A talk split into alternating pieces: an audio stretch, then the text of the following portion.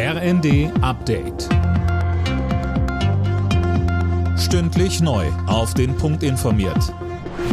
Ich bin Linda Bachmann. Guten Tag. Die Bundesregierung will nun offenbar doch die Lieferung von Panzern aus Industriebeständen an die Ukraine ermöglichen. Wie es aus Regierungskreisen heißt, gibt der Bund grünes Licht für den Export gebrauchter Flugabwehrpanzer. Mehr von Eileen Schallhorn. Es geht um Panzer des Typs Gepard aus ehemaligen Bundeswehrbeständen. Der Rüstungshersteller Kraus-Maffei-Wegmann hat davon wohl einige Dutzend, die nun technisch aufgearbeitet werden sollen, bevor sie in die Ukraine gehen.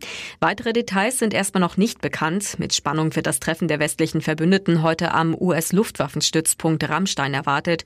Gut möglich, dass Bundesverteidigungsministerin Lambrecht dann mehr zu dem Panzerdeal erzählen wird keine guten Vorzeichen vor dem Besuch von UN-Generalsekretär Guterres in Moskau.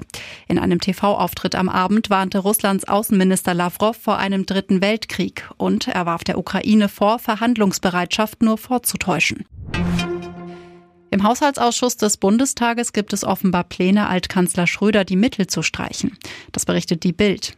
Für sein eigenes Büro und Mitarbeiter standen Schröder zuletzt gut 400.000 Euro pro Jahr zu. Dazu sagte der Generalsekretär der SPD, Kevin Kühnert, bei NTV. Wir haben ja zuletzt gesehen, was das bedeutet, nämlich nicht viel. Es gibt ja keinen mehr, der für ihn dort arbeiten möchte. Der Fahrer ist weggelaufen, die Sekretärin ist weggelaufen, der Büroleiter ist weggelaufen. Also diese Finanzierung bedeutet ja in der Realität am Ende für ihn nichts. Insofern hat er von solcher Finanzierung im Moment gerade nichts. Bundestagspräsidentin Baas reist heute zu ihrem Antrittsbesuch nach Israel.